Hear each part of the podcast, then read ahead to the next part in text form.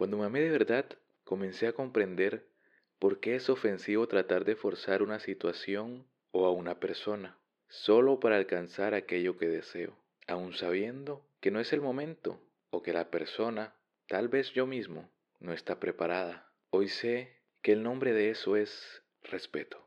Perderse para encontrarse, un podcast de John Ricardo.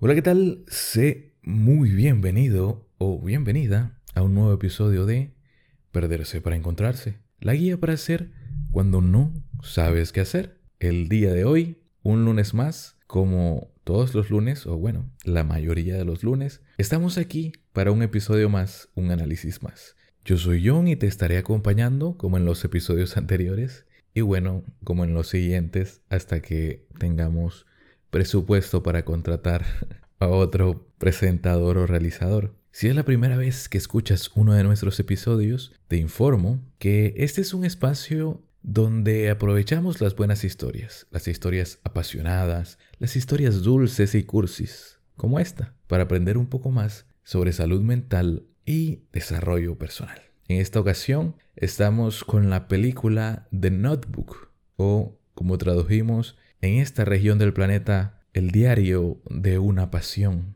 Esta es una película de 2004 basada en una novela de Nicholas Spark y dirigida por Nick Cassavetes y protagonizada por los ya legendarios, en mi opinión por lo menos, Ryan Gosling y Rachel McAdams. En creo que uno de sus primeros papeles fuertes en Hollywood. No lo sé, ahora que volví a ver la película, se ven muy jovencitos. Por lo menos en la parte de la película donde tienen como 17 y 18 años. Entonces, un aplauso para el director de maquillaje porque o estaban jóvenes y los hicieron ver más viejos en la segunda parte de la película o su verdadera apariencia es la de la segunda parte de la película y los hicieron parecer mucho más jóvenes al principio. Esa es una película pues ya tan conocida y con una trama pues bastante sencilla que hacerle un resumen estaría de más. Así que sin más dilación ni introducción, pasemos de una vez por todas al contenido de este episodio. Vamos al análisis del apego ansioso en el diario de una pasión. Mi dulce Ali, no pude dormir porque sé que lo nuestro ha terminado.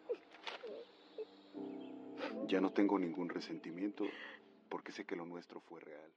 Como ya leíste en el título de este episodio y, y como dije hace unos segundos, hoy hablaremos del apego ansioso, que es una de las formas de apego inseguro que existe. Y por lo que acabo de decir parece que estuviera describiendo una de las cosas más complejas del mundo, pero es bastante simple, fácil de entender y he notado que ha causado o tiene cierta popularidad en el mundo de los reels y especialmente en TikTok. Parece que las nuevas generaciones le saben mucho a esto de los apegos, tanto así como para hacer memes y bromear al respecto. Pero si tú no eres una de esas personas, te cuento rápidamente que la teoría de los apegos no es más que una explicación de la forma en la que nos relacionamos con el mundo, con las personas y especialmente con nuestras relaciones más cercanas, especialmente las de pareja. Básicamente lo que se postula en la teoría de los apegos es que dependiendo de una serie de experiencias o no experiencias con nuestros cuidadores principales, que en la mayoría de los casos serían nuestros padres, pero bueno, ya sabemos que hay casos especiales donde el cuidador principal puede ser la abuela o el abuelo, algún tío, o definitivamente la no existencia de un cuidador principal. Esto pues presente en los niños abandonados o huérfanos. Y entonces, a grandes rasgos lo que se dice es que en esa forma como aprendemos a relacionarnos con nuestros cuidadores, con nuestros padres, buscaremos relacionarnos en nuestra etapa adulta, ya sea para imitar esa misma relación o para buscar eso que nos hizo falta en nuestra infancia. La teoría del apego dice que tenemos unas necesidades de relación que de no ser suplidas, de no ser satisfechas en el momento adecuado, va a crear ciertos vacíos e inseguridades en nosotros, en nuestra relación con nosotros mismos y en nuestra relación con los demás. Y entonces esto va a crear dos vías. El infante, el niño, el bebé, cuyas necesidades de relacionamiento hayan sido satisfechas adecuadamente, es decir, los niños a quienes sus cuidadores les dieron el amor y el afecto que necesitaban de la forma en la que lo necesitaban. Porque recordemos que modestia aparte de nuestra crianza, cada uno de nosotros es diferente y tiene necesidades diferentes. Si tienes la oportunidad de ver bebés o niños pequeños constantemente, te vas a dar cuenta que cada uno es un mundo. Modestia aparte de la crianza que hayan recibido. Entonces estos niños, con las necesidades cubiertas, van a desarrollar un apego seguro en el que sienten confianza en ellos mismos y en los demás en su entorno. Básicamente eso. Y no amplío más porque pues el apego seguro ya tendrá su capítulo aparte. Pero por otro lado, los niños cuyas necesidades no fueron cubiertas de la forma adecuada, que pues somos la mayoría de la población de este bello pero también doloroso mundo, desarrollarán una forma de apego, una forma de vincularse con sí mismos y con el mundo insegura. El apego inseguro es el resultado de estas necesidades insatisfechas en la infancia. Y este apego inseguro, o por lo menos una de sus formas, una de sus variantes, uno de sus subtipos es el que vamos a ver, analizar, a diseccionar en el episodio del día de hoy. Y este es el subtipo o el tipo de apego favorito de Hollywood. Y lo vamos a ver en mayor o menor medida en las grandes películas de romance contemporáneas, antiguas, clásicas y modernas. El apego ansioso o ambivalente surge cuando tus cuidadores principales como que suplen tus necesidades, a veces sí y a veces no. Es decir, son inconsistentes y o impredecibles en la forma de relacionarse con el niño o el infante. En pocas palabras, si eres una persona con apego ansioso, en tu infancia sí llegaste a saber lo que eran que tu cuidador, que alguien cubriera, dejara satisfechas tus necesidades, pero también aprendiste lo que era el descuido. También sentiste la ausencia de ese calor fraterno. Por lo que las personas con este tipo de apego van a ser las personas más intensas, las que más se esfuercen por conseguir el amor de otra persona, de una fuente externa. Y por eso te digo que es la forma de relacionarse, el apego favorito de Hollywood. Porque qué aburrida sería una película de romance con dos protagonistas de apego seguro.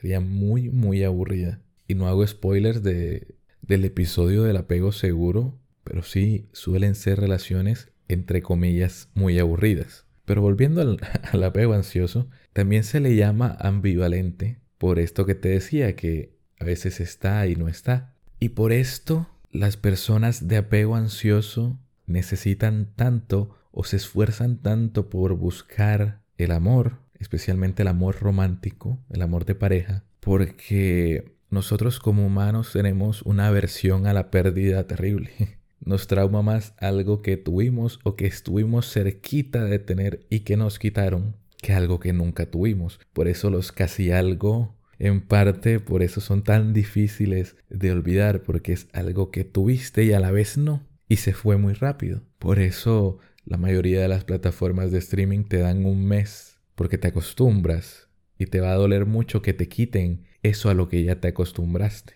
Entonces, este tipo de personas se van a sentir muy ansiosos y temerosos con sus relaciones, aunque son los que más los desean y en la mayoría de los casos las personas que intiman más rápido, las que van demasiado rápido, en la mayoría de los casos siempre se oye que, que es esa persona que va muy rápido, muy, muy rápido, demasiado rápido. Y se escuda o se justifica mucho en, en eso de que no quiere cohibir o frenar su intensidad, su amor, su forma de vivir. cuando no es tan tierno ni tan honorable esa rapidez o facilidad para intimar con otras personas. Y esto lo hace porque necesita constantemente que alguien le reafirme su afecto. E incluso cuando ya es una pareja establecida, cuando es tu pareja teniendo el apego ansioso, seguirás con esta incertidumbre, porque recordemos que tenías un cuidador que te cuidaba, pero a veces no lo hacía. Y entonces, ¿por qué tu pareja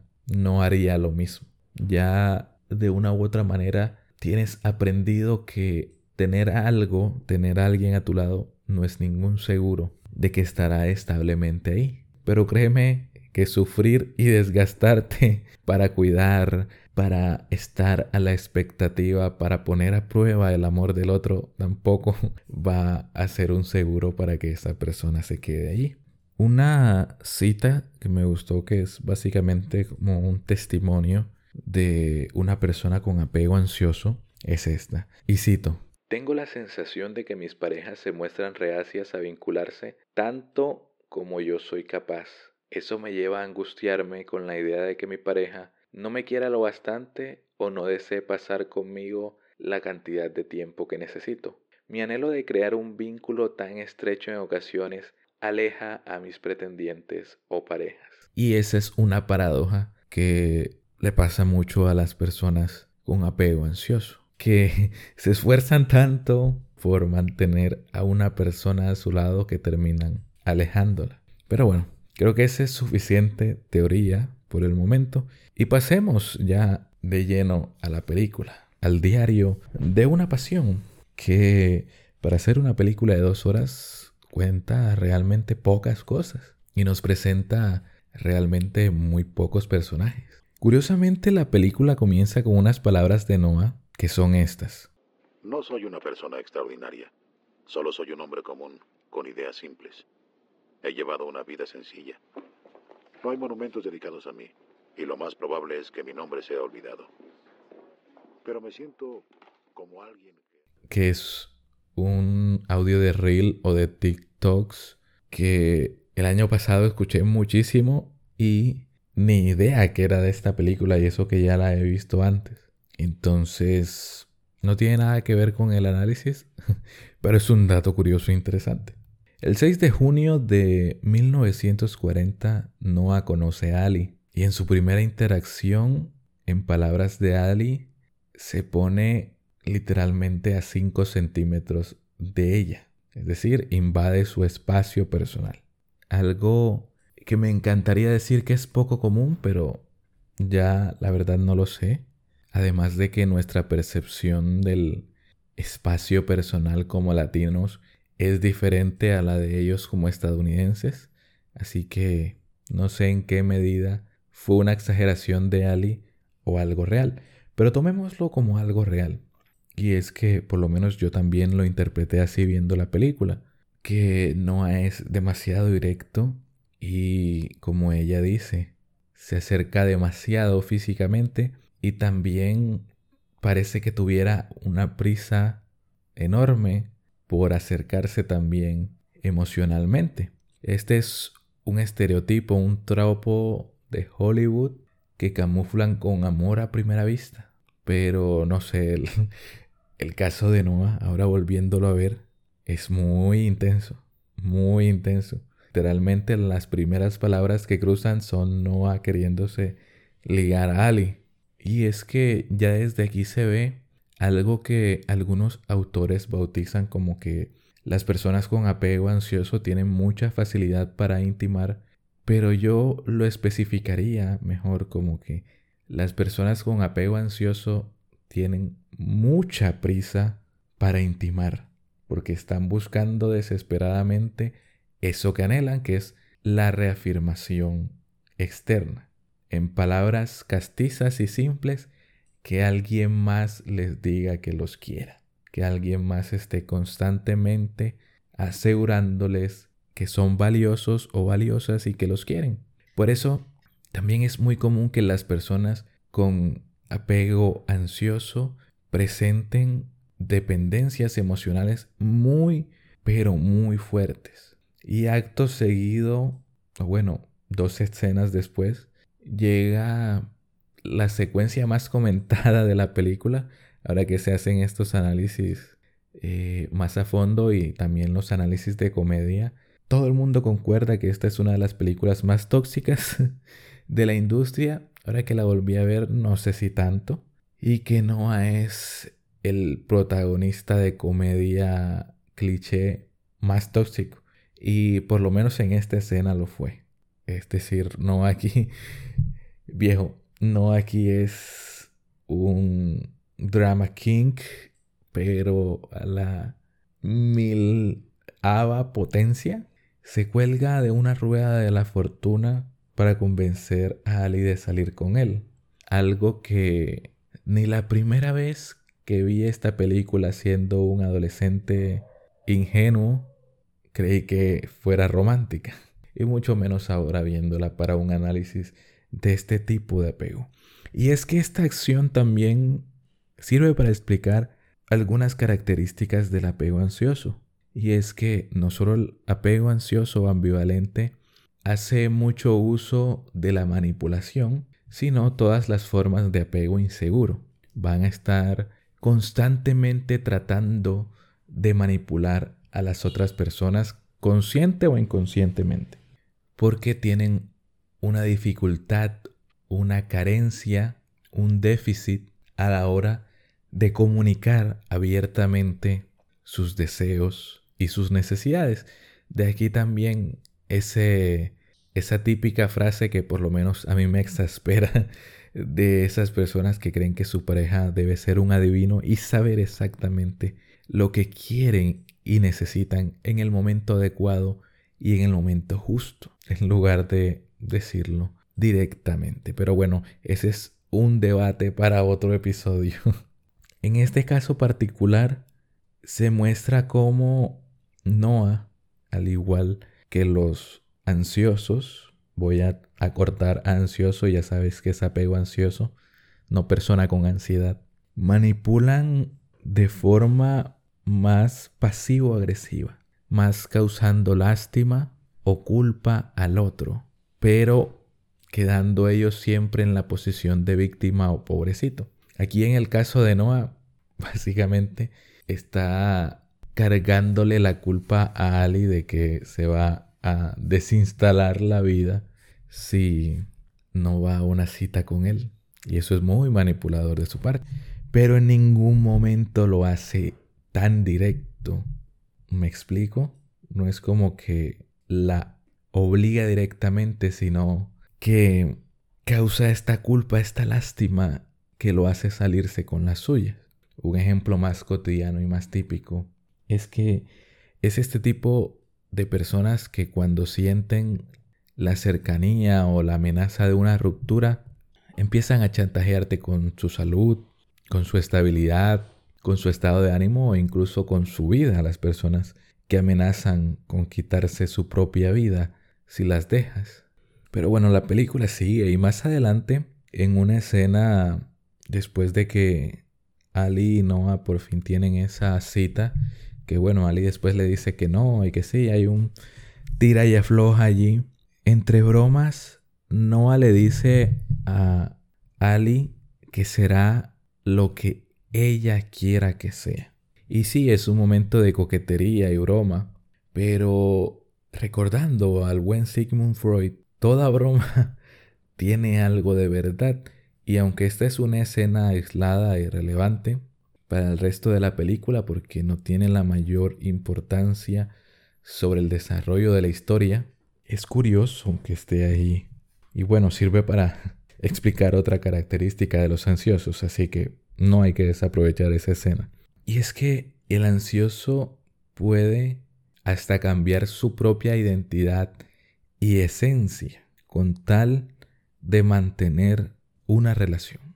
Porque, como ya mencioné, en la mayoría de los casos suelen tener muchos problemas con la dependencia emocional y porque tienen este sentimiento, esta creencia de que las relaciones fallidas o la, entre comillas, pérdida de este amor es el peor fracaso que existe, el peor fracaso el peor fracaso del mundo y de la historia mundial.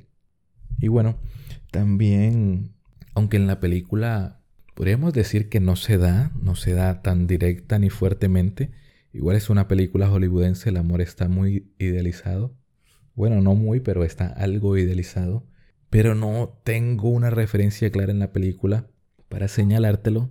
Pero también es algo que pasa mucho en la percepción que el ansioso tiene de su pareja, de que es alguien perfecto e ideal. Idealiza mucho a su pareja o, o a esa pareja que desean tener. Como dicen algunas personas, y por allí me dijeron que gramaticalmente también es correcto, el prototipo de pareja que tienen. Y entonces el Noah viejito nos cuenta que Después de esa noche, Ali y él muy pronto se volvieron inseparables. Nuevamente, esa rapidez, esa super velocidad para intimar. Pero también discutían todo el tiempo y a todas horas. Aunque en la película pues solo discuten esta vez y al final de la película. Pero bueno, ellos discutían todo el tiempo. Hay que creerle al Noah viejito. es un anciano dulce y noble. Literalmente ya no a viejito es la cosa más dulce que existe en el mundo. Así que no voy a dudar de ese pobre y bonachón señor. Y entonces me detengo un poquito aquí en esta parte de que discutían todo el tiempo para señalar nuevamente esta incapacidad para comunicar sus necesidades de forma asertiva, adecuada, madura Sí, bien, que todavía son unos adolescentes ya al final, casi al final de su adolescencia, y que sí, son unos inmaduros aún, pero creo que a los 17 años ya es una edad suficiente, o debería ser una edad suficiente, porque no es tan común, en la que podamos expresar así sea mínimamente lo que queremos y necesitamos y con lo que estamos inconformes. He ahí la clave de una relación, o una de las tantas muchísimas claves que se necesitan. La comunicación en el momento justo, especialmente de las cosas que nos molestan sobre la relación, que es algo que sobre el papel y la teoría a veces es muy simple y fácil, pero que llevarlo a cabo tiene su truco, tiene su técnica. Y pues este no es un episodio sobre comunicación y resolución de problemas en pareja. Así que lo dejaremos para la ocasión en la que sí sea un episodio de eso. Y algo más que podemos sacar de esta escena, que es una escena muy corta y rápida, pero mira lo sustanciosa que es, es el gusto excesivo de la persona con apego ansioso por el drama. Sí, yo sé que a todos nos encanta el drama, si no los actores, bueno, los actores de renombre no ganaran tanto dinero ni se invirtiera tanto dinero en películas, en series e incluso en telenovelas nacionales, porque nos encanta el drama. Pero aquí al ansioso le encanta el drama de primera mano, en primera persona. Y cuando como que le hace falta este drama, no solo se aburre, que lo vamos a ver también, medio que lo insinúa no al final de la película cuando Ali vuelve con él, pero es que confunde el drama con la pasión. Y como decíamos, este es una persona que necesita intimar lo más rápido posible y por supuesto que una intimidad adecuada para ellos es muy apasionada, con la pasión a flor de piel. Y drama también es un sinónimo de incertidumbre, la misma incertidumbre a la que estaban acostumbrados cuando eran niños con sus cuidadores.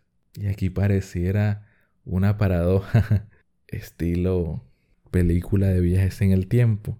El hecho de que te acostumbres a la incertidumbre o de sentirte seguro o segura cuando las cosas no son 100% seguras, cuando las cosas no son 100% seguras. Pero bueno, continuemos que me hago un nudo yo mismo.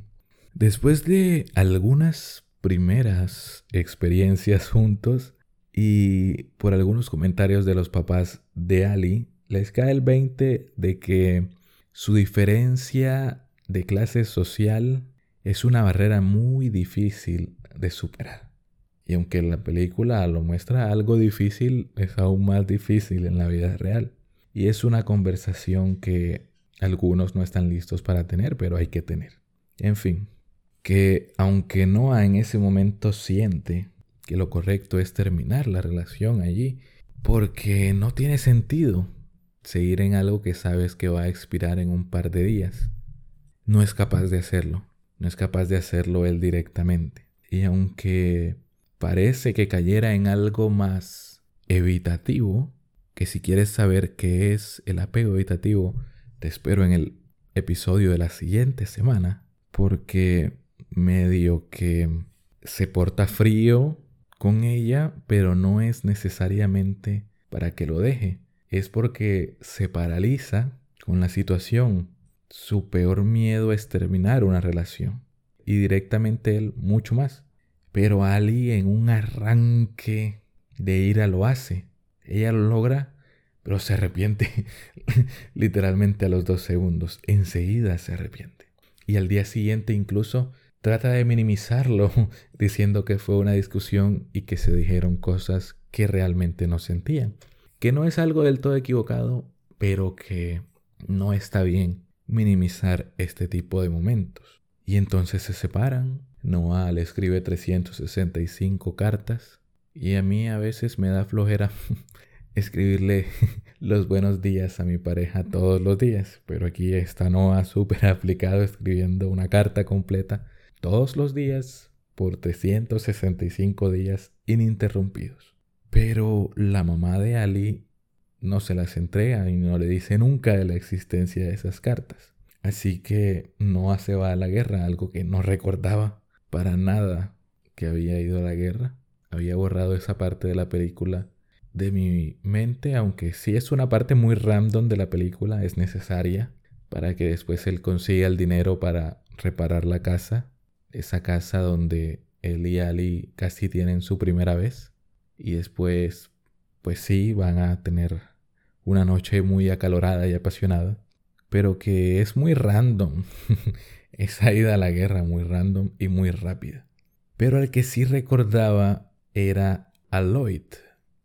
Bueno, no recordaba que se llamaba Lloyd, pero sí recordaba a este tipo, al actor de este personaje, al que yo siempre llamo Cíclope, porque para mí siempre es Cíclope de las películas de X-Men. Y aquí le pasa lo mismo que le pasa en aquellas películas, aunque mis recuerdos de la trilogía principal de X-Men son tan vagos. No recuerdo si al final James Gray sí, lo deja por, por Wolverine. Pero más o menos estuvo en esa dinámica toda la trilogía original. Y si no fue así, era lo más lógico que pasara en realidad. Que Jim estaba que lo dejaba por Wolverine en cada película. Y no la culpo. Es Hugh Jackman. Es un papucho. Su cara parece tallada por los mismos ángeles. Y en esta película, pues, no va a ser la excepción. Pero eso va a pasar más adelante. Este hombre que también viene de la guerra, pero que resultó muy herido, conoce a Ali en un hospital en el que ella era enfermera voluntaria mientras cursaba sus estudios universitarios. Y es un hombre que, al igual que Noah, es muy directo y va a mostrarle de una vez a Ali sus verdaderas intenciones sin tapujos y sin rodeos. Por eso creía un poco que también era alguien con apego ansioso, pero saqué otra conclusión por cómo se termina su relación con Ali, pero ya llegaremos allí. En fin, que el hombre se cura, la enamora, salen y Ali menciona o piensa aunque lo escuchemos con la voz del Noah viejito, al final vamos a saber que el diario lo escribió Ali, así que pues sí es una reflexión de ella. Ella piensa que les sorprende lo rápido que se enamoró de Cíclope. ¿Mm? ¿Mm? Oh, Ali, qué sorpresa de que te enamoraras rápidamente, supersónicamente de una persona. No lo esperaría de ti. Y entonces comienza esta relación apasionada. Por su parte, Noah ya ha vuelto de la guerra, está haciendo diligencias. Si no estoy mal, ya su padre ha vendido la casa para darle el dinero a Noah y que compre esa vieja casa que va a remodelar. Y entonces cuando este chiquillo, y entonces cuando nuestro prota va a la ciudad, coincidencialmente ve a Ali por la calle, la reconoce, el autobús no frena, pero aún así, él corre y la encuentra por accidente. Corre, no, corre y se cansa y se detiene a descansar justo en el restaurante donde entró Ali. Y la ve, ve allí a Ali con Cíclope, chamullando, como dirían mis amigos argentinos, besándose apasionadamente para que entendamos todos. Y en ese momento algo cambió dentro de Noah. Ese día algo cambió dentro del Otso. Algo se quebró. Y se obsesionó. Y la película nos lo muestra de una forma que le encantaba mostrar a las películas de los 2000, es decir, de la época del 2000 al 2010, que nuestro protagonista estaba pasando por una crisis existencial, dejándose la barba. Recuerdo muchas películas de esta época donde si el protagonista caía en depresión o en crisis existencial, se dejaba la barba. No había un aprecio tan refinado como ahora por las barbas.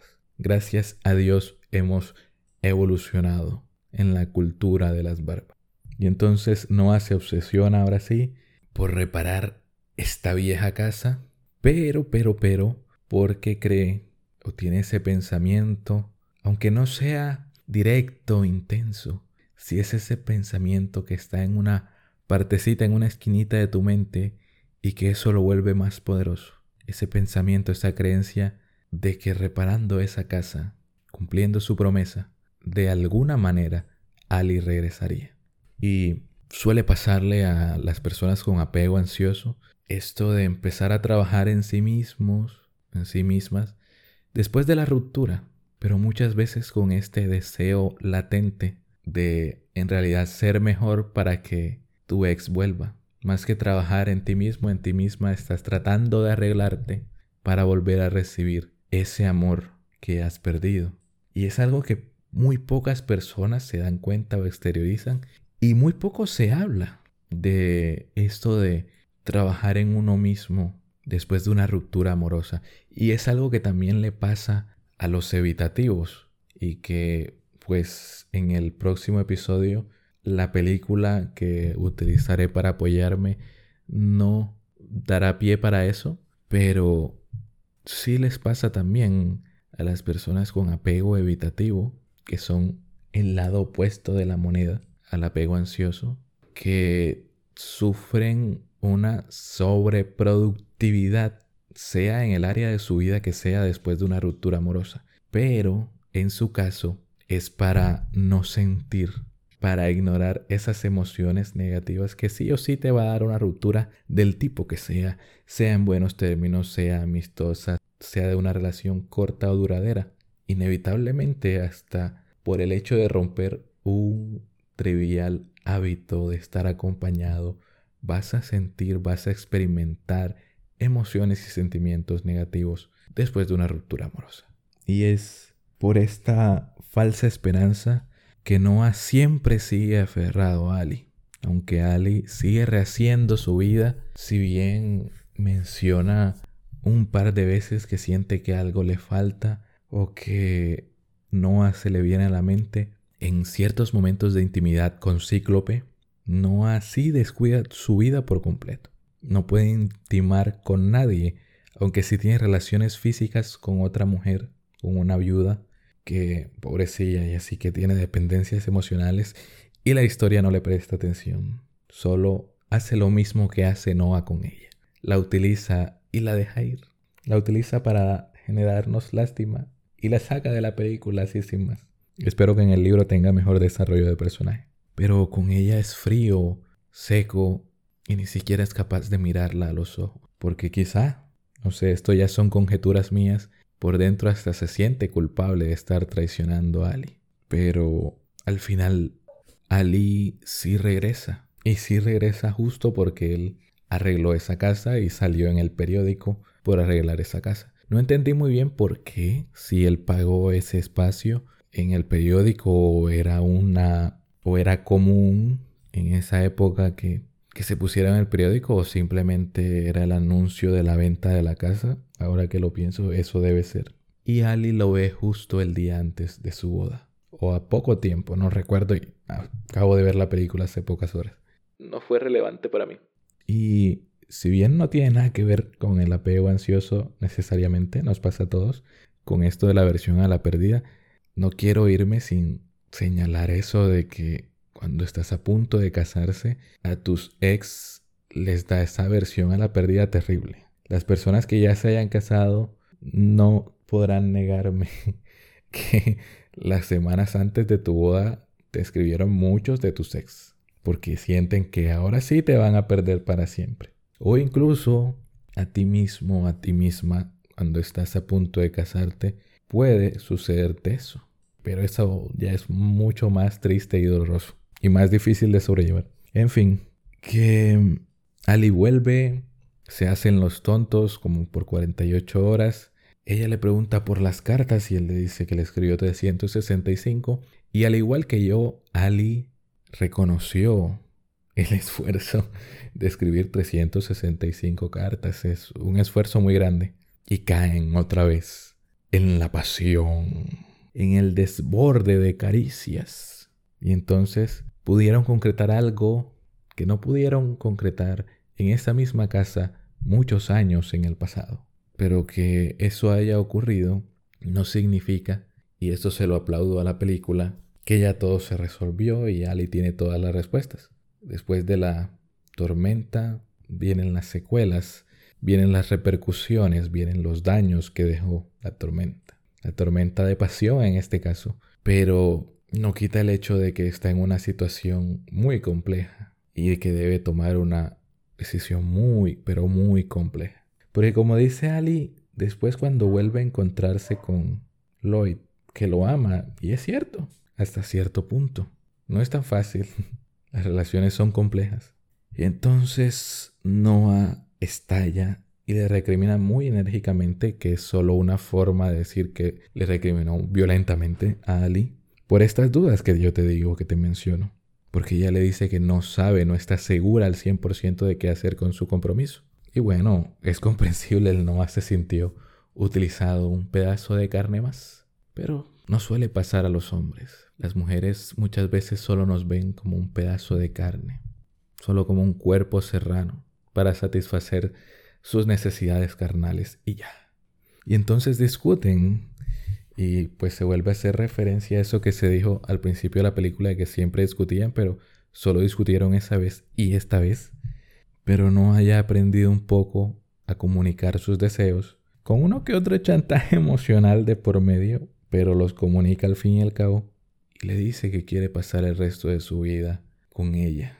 Y esto es importante y lo menciono porque como te decía, esto de la comunicación en la pareja es más complejo de lo que se pinta.